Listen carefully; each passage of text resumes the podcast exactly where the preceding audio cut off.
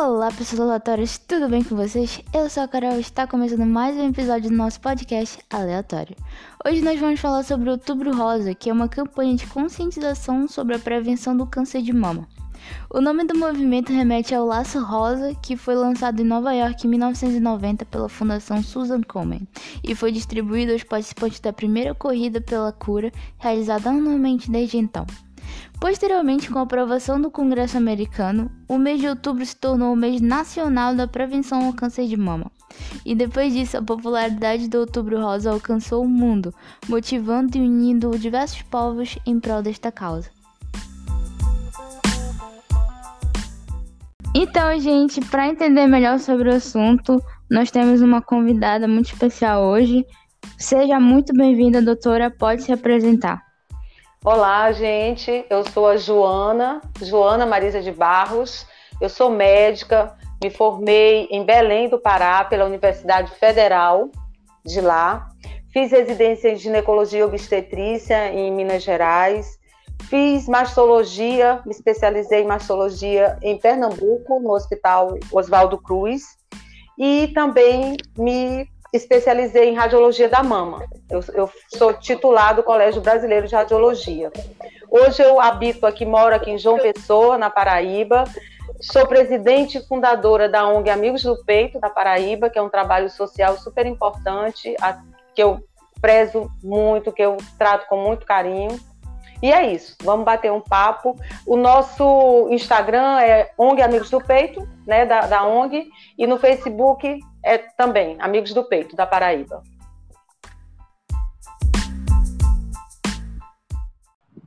Então, uh, como a gente, a gente conversou brevemente antes, né, sobre a ONG, a senhora falou que tinha três projetos. É, quais são esses três projetos?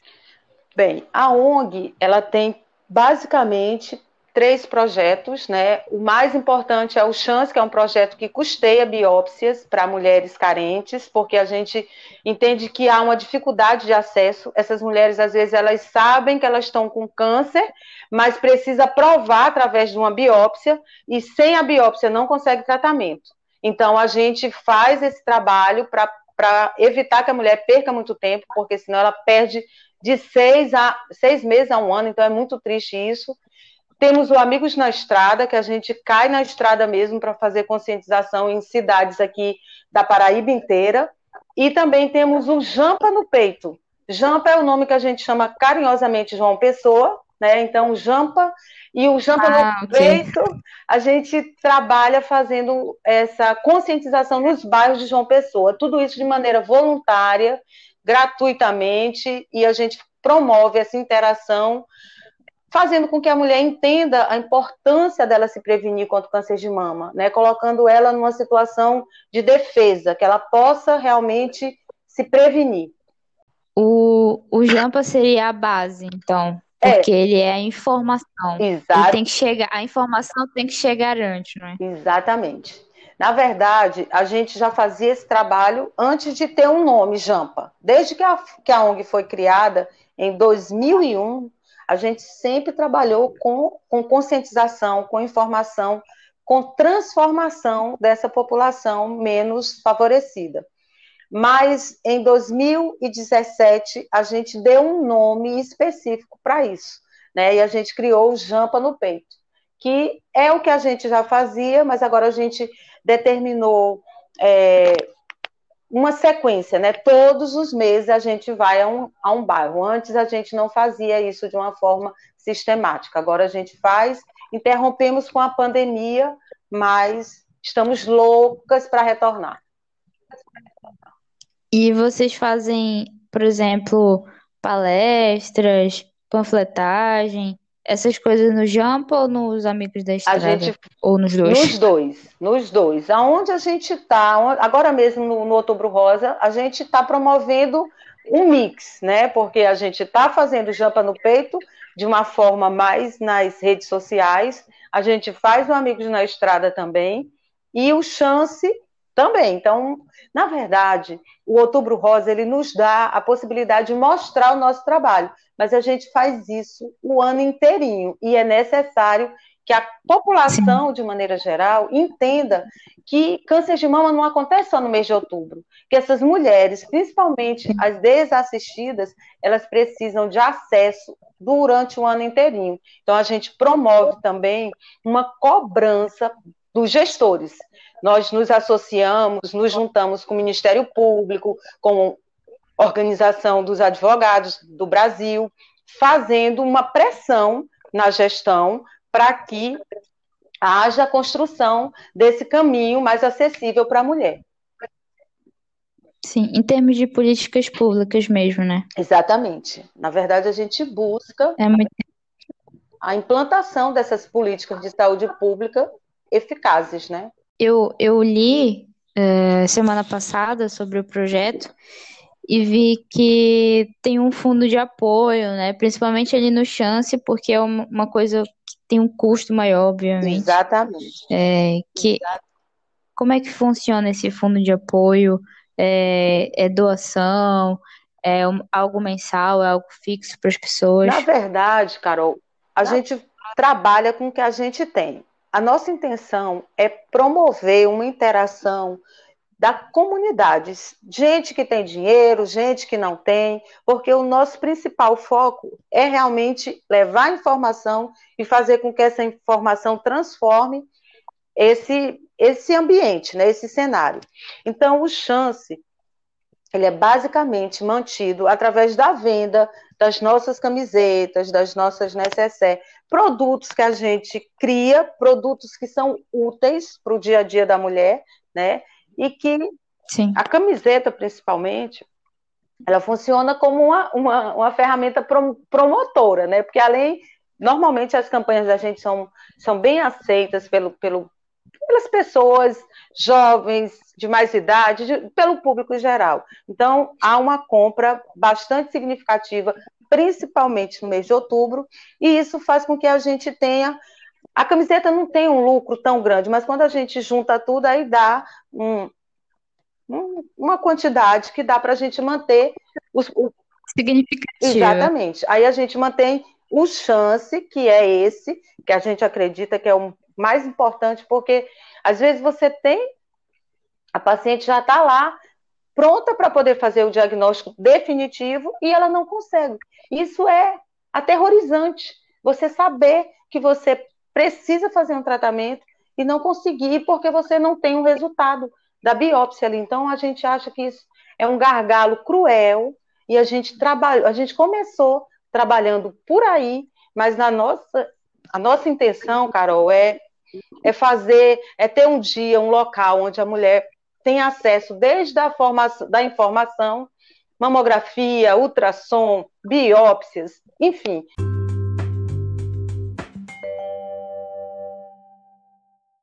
Primeiro, nós trabalhamos com a prevenção, e quando a gente fala de prevenção, nós escutamos muito aquela coisa do autoexame. O que, que a senhora tem a dizer em questão ao autoexame? Olha só, o autoexame é importantíssimo, né? Hoje a gente fala muito em autocuidado. Autocuidado é você se enxergar, é você é, se tocar, é você se ver, se pegar, né, para poder se sentir. E o autoexame ele funciona dessa forma, né? Você conhecer a sua mama, do jeito que você olha lá a sua sobrancelha e vê que tem uns pelinhos a mais, você vai lá e tira.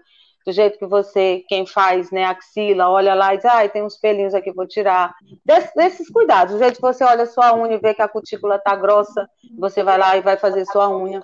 A mama, ela, ela precisa de cuidados, né? A gente tem que estar tá atenta.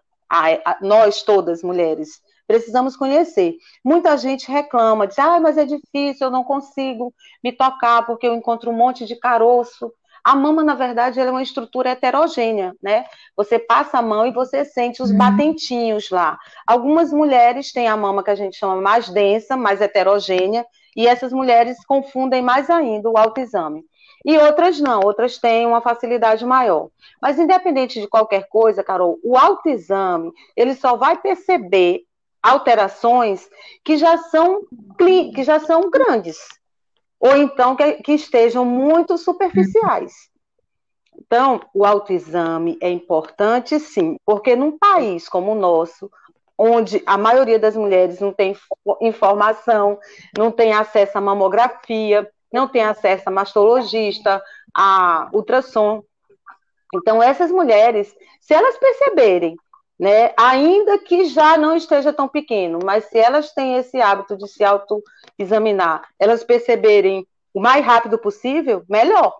Mas o ideal era que fosse feito o diagnóstico antes delas perceberem, ou de qualquer médico perceber, porque aí sim a gente estaria fazendo diagnóstico precoce e alterando a trajetória do câncer e fazendo com que essa mulher obtivesse maiores chances de cura.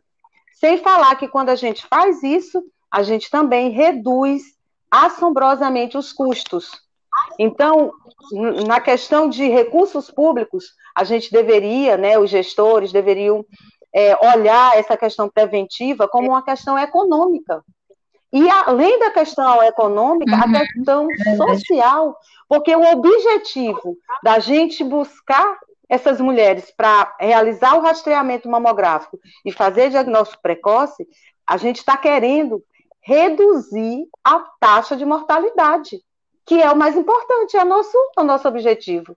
Se a gente não consegue uhum. sair desse, desse, desse pântano, né, dessa coisa da mulher patolada na falta de informação, na falta de acesso, então a gente não vai conseguir, ela vai continuar morrendo, morrendo, morrendo, e a gente vai continuar assistindo a isso de uma forma, sei lá, é, é, é difícil. Eu, eu, realmente eu sou uma pessoa que a, a, campanha da gente esse ano, Lute por uma Garota, colocando a garota como sendo qualquer uma de nós, é uma chamada mesmo da sociedade para entrar nessa, nessa luta, porque é, são vidas, né? Principalmente as mulheres que têm uma condição socioeconômica cultural inferior, né? Então, a gente precisa dar esse suporte para essa mulherada aí. E se a gente fosse, então se a gente fosse dividir assim em etapas, vamos dizer, é, tudo que a senhora falou até agora, a questão primária seria Sim. informação, a, a secundária, o diagnóstico precoce, mas para isso nós precisamos da prevenção com o autoexame e, o auto... enfim, Exatamente. O autoexame, ele é uma ferramenta que ele dá uma ajuda, tá? Ele vai ajudar. Mas é, o que a é. gente, o que vai alterar a trajetória da doença e consequentemente vai alterar a trajetória de vida daquela mulher que vai ser detectada precocemente são os exames, principalmente a mamografia. A mamografia é o exame mais importante no mundo inteiro, independente de países é, desenvolvidos ou subdesenvolvidos, ou terceiro mundo, a mamografia é o exame que provou ser realmente transformador. Ele é capaz de reduzir a taxa de mortalidade quando a mamografia é feita de forma com qualidade, né, com cumprindo todos os critérios, Sim. reduz de 50, de 30 a 50% a taxa de mortalidade. Então é muito Uau. importante. E a mulher faz a partir dos 40 anos. Tem uma lei para isso, se eu não me engano. A Lei Federal 11.664, que garante mamografia para todas as mulheres, a partir dos 40 anos. Entretanto, né, como várias outras leis, é, não, não são cumpridas, né? Então, a gente luta também para que uhum. essa lei seja cumprida, porque a gente tem observado um aumento significativo no número de mulheres entre 40 e 50 anos que estão tendo câncer de mama, e se a gente for seguir a orientação do Ministério da Saúde, essas mulheres elas ficariam de fora. Então, elas, elas ficariam invisíveis uhum. à atenção né, que deveria ser para todas, independente de idade. Sim, e não só essa questão de idade, mas também as questões socioeconômicas que a senhora falou anteriormente. Elas são assim. devem sofrer um impacto muito grande nesses números, né, nesses índices, porque acho que muita gente não é diagnosticada e mais gente ainda não Com tem certeza. acesso. Então, tá aí uma mostra uma importância ainda maior para o tipo de projeto que a senhora tem para alcançar mais vidas, né? alcançar, alcançar mais gente. Alcançar mais mulheres, alcançar mais cura, né, principalmente, e, e mudar esse cenário, né? Fazer com que a doença, ela realmente é muito difícil você ter um diagnóstico de câncer de mama. Abala a mulher, abala a família, abala a sociedade, até porque é a patologia maligna que mais mata a mulher, é o câncer de mama. E ela é um, é, ela é um problema Nossa. de saúde pública mundialmente, não é só aqui no Brasil. Aqui se torna ainda mais terrível porque não existe uma responsabilidade, um compromisso dos gestores em fazer, em alterar esse acesso, né? Essa não existem estratégias eficazes. Não existe início, meio e fim. É aquela coisa que é, é usada de uma forma, por exemplo, agora no mês de outubro aparece gente para fazer mamografia em todo canto. Né? Os, os secretários de saúde dos uhum. municípios promovem os mutirões, mamografia à vontade tal, mas na verdade, Carol, isso deveria ser é, oferecido de forma constante, porque os diagnósticos para câncer de mama, eles são constantes. Todos os dias tem mulheres que vão ser diagnosticadas com câncer de mama. E se, e se não é diagnosticada, não é porque não Sim. tem, não. É porque não, a mulher não foi rastreada. E o câncer vai ficar lá e vai crescer e vai detonar a vida dessa mulher. A realidade é essa, é nua, é e... é crua, é feio, mas é a verdade. A gente precisa realmente enxergar com os olhos de verdade. Não adianta colorir de rosa, entendeu? É, é, é preciso realmente essa percepção da sociedade, porque existem recursos para fazer essa mudança, mas a gente precisa cobrar dos gestores essa responsabilidade que não está sendo adotada.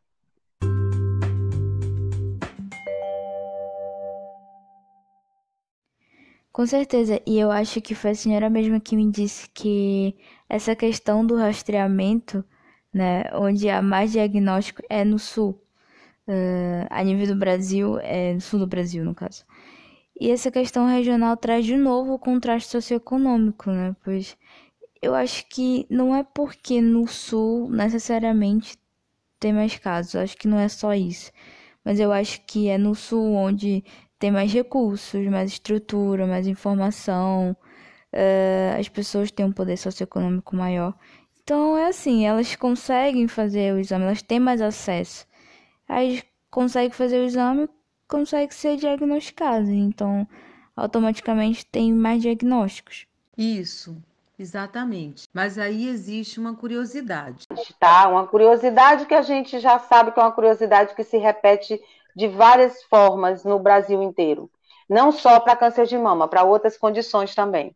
É o seguinte, a, o câncer de mama, ele é mais comum na raça branca, tá? Então, o Rio, o, Rio Grande do Sul, por exemplo, uhum. Porto Alegre e tal, é um, é um dos estados que mais Sim. tem câncer de mama.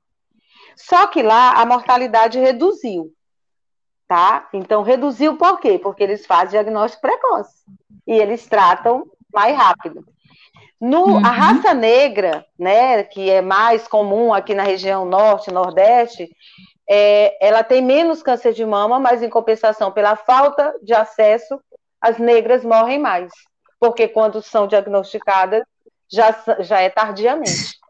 Então, são contrastes, né? São as diferenças, as, o desequilíbrio nessa, nessa condição mesmo de, de raça, de, de, de, poder econômico que é gritante. A desigualdade é, permeia o nosso, a nossa vida e a gente às vezes se acomoda, se habitua a viver com isso como se fosse normal, mas isso não é normal. Né? A, a gente tem que. Você, uma, uma menina Não. super jovem aí, já super também antenada, a gente precisa. Eu, eu tenho 51 anos, eu já vou fazer 30 anos de formada, e eu percebo a necessidade dessa galerinha aí mais jovem ficar focada nessas, nessas questões.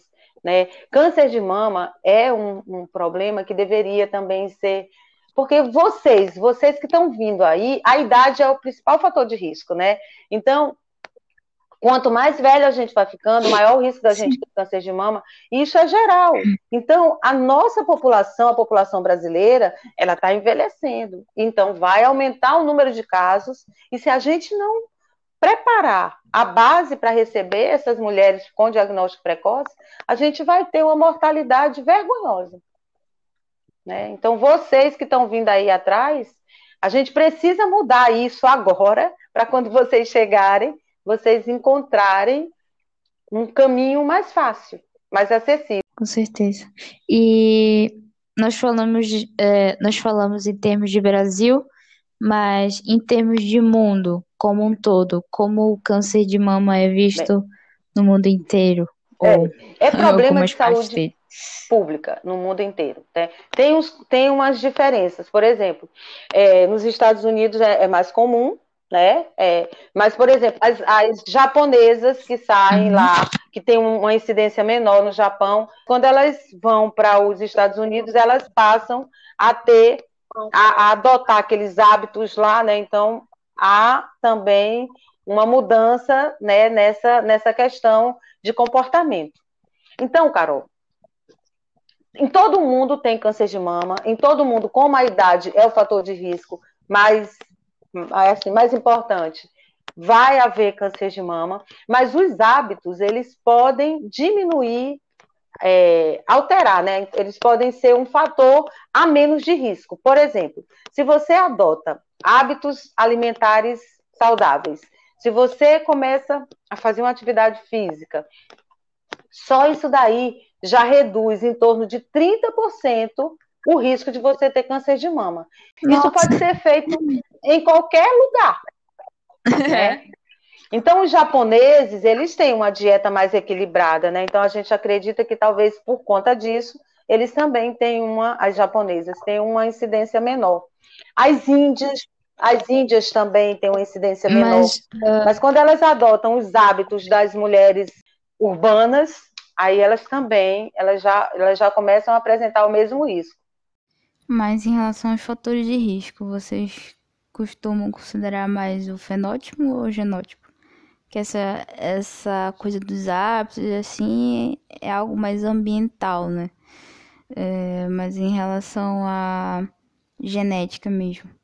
Por exemplo, Angelina Jolie. Angelina Jolie teve, uhum. ela tinha uma mutação uma mutação ela eleva muito o risco de ter câncer de mama, né? No BRCA1 e no BRCA2 são os genes mais mais relacionados a câncer de mama e ovário. Então, quando as mulheres têm esse tipo de mutação, elas têm mais de 80% de chance de ter câncer de mama. Então, por isso que ela fez aquele tratamento, né? Ela retirou ovário, ah. retirou mama. Então, para poder reduzir os riscos. Porque a família dela, várias né? A mãe, as tias, várias mulheres tinham tido. Então, ela fez um estudo genético. A Angelina, quando ela, ela jogou isso para o mundo inteiro, ela, ela, ela prestou um grande serviço à mulher, de maneira geral. Porque esses testes, eles eram caríssimos. Continuam caríssimos, mas reduziu bastante o custo, porque começou a se, a se falar sobre isso. Mas essas mulheres, como a Angelina, elas correspondem a apenas em torno de 10% das mulheres. A maioria das mulheres não tem como saber se vai ter câncer de mama ou não, porque não tem, mesmo as que têm fatores de maior risco, como por exemplo, as meninas que menstruam antes dos 12 anos, as mulheres que menstruam até depois dos 55 anos, as mulheres que não têm filhos, as mulheres que não amamentam, as mulheres que têm sobrepeso, todas essas mulheres, elas estão inclusas no grupo de maior risco, tá? Mas não quer dizer que quem passe hum.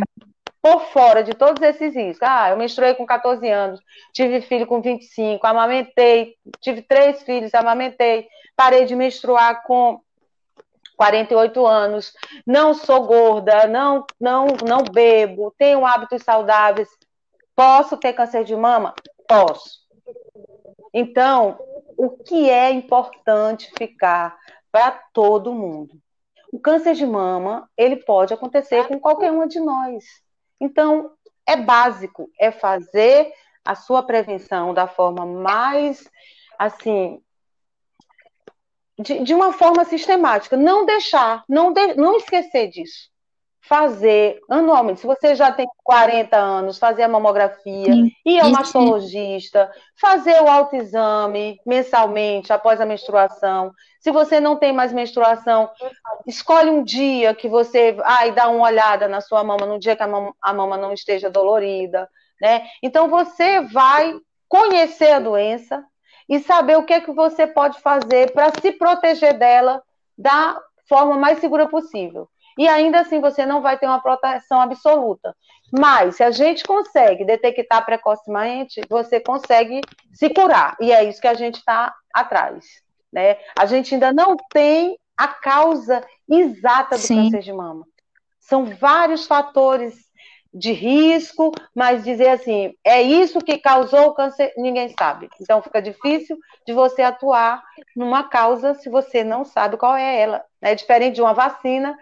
Agora, estão procurando ver né, se descobrem a vacina, se fazem a vacina para o coronavírus. Beleza, se, se for realmente definido, porque a gente sabe que é o coronavírus que causa a Covid. Então, vai lá e bloqueia geral né? Como catapora, como uhum. é, cachumba, vários vírus, né? Várias outras doenças relacionadas e você sabe a causa. Mas o câncer, infelizmente, a gente não tem esse controle absoluto. E, e se você tem acesso a isso, não desperdiçar, né? Porque tanta gente só queria uma consulta, só queria fazer um exame e não tem acesso, não tem condições. E e as outras pessoas que são privilegiadas, que têm condições, muitas vezes desperdiçam isso, não é? Exatamente. É importantíssimo você ter colocado isso porque eu trabalho em clínica privada. E eu vejo mulheres que têm acesso à informação, têm acesso aos exames, que podem todo ano ir lá fazer sua mamografia e elas simplesmente não vão, né? Então, Uhum. É, a gente precisa realmente mudar Exato. essa forma de pensamento. A gente tem que encarar o câncer de mama como uma possibilidade. E isso não é terrorismo, isso é realismo. Em termos de tratamento, é, quais são os procedimentos, quais são os profissionais, qual é a estrutura de tratamento ideal? A mastologia, na verdade, ela é uma especialidade precisa estar relacionada com as outras especialidades, não. Então, radioterapeutas, oncologistas, é, fisio, é, fisioterapeutas, que mais? Endocrinologistas, nutricionistas, todo, to, toda essa cadeia aí que vai do, vai do tratamento, desde uma simples mastectomia, pode não precisar fazer radioterapia nem quimioterapia, pode precisar fazer mastectomia, radioterapia, quimioterapia, e depois essa pessoa vai precisar fazer uma reabilitação. Cirurgião plástico fazendo a reconstrução da mama, que é uma possibilidade hoje para quem a maioria das pessoas que tem plano de saúde já faz a mastectomia uhum. e reconstrói, né? A, a, a, o pessoal que depende da rede pública, em torno de 5% só que tem acesso. Então você vê aí que, que maldade, porque é totalmente diferente você fazer uma mastectomia e reconstruir Sim. sua mama e sair ali do bloco cirúrgico já com. Não é igual, mas você tem ali. Você coloca seu sutiã, ninguém, ninguém percebe que, que não, é um, não é a sua mama. Você se sente mais segura, você se sente até mais preparada emocionalmente para seguir em frente. Né?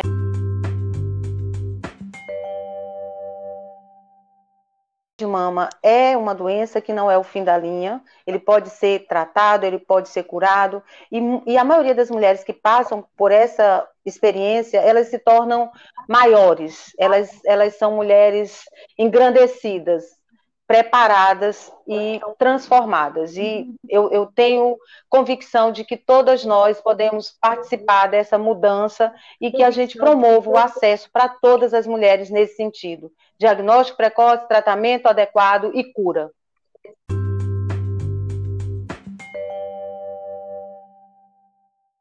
Então, doutora, muito, muito obrigada por ter participado do episódio de hoje, por ter aceitado o convite.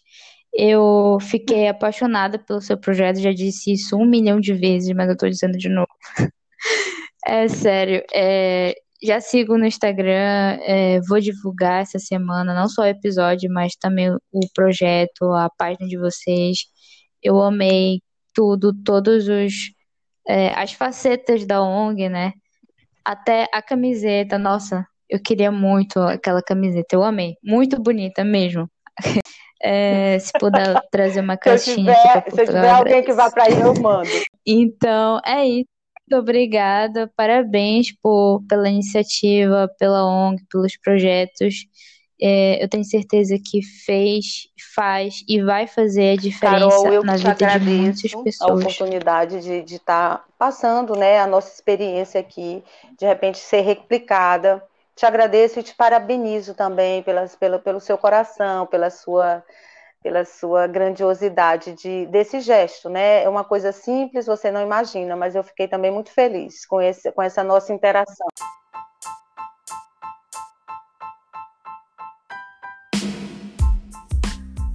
Então é isso, pessoal. Espero que vocês tenham gostado do episódio de hoje. Eu vou deixar aqui na descrição o Insta da nossa convidada, juntamente com o da ONG Amigos do Peito. Também deixarei a conta deles para doações. E nesse quesito, não hesite. Doe qualquer valor, o que estiver ao seu alcance. Às vezes pouco é muito, e a sua voz, o seu gesto pode salvar vidas. E meninas, fiquem atentas ao seu corpo, atentas a qualquer anormalidade.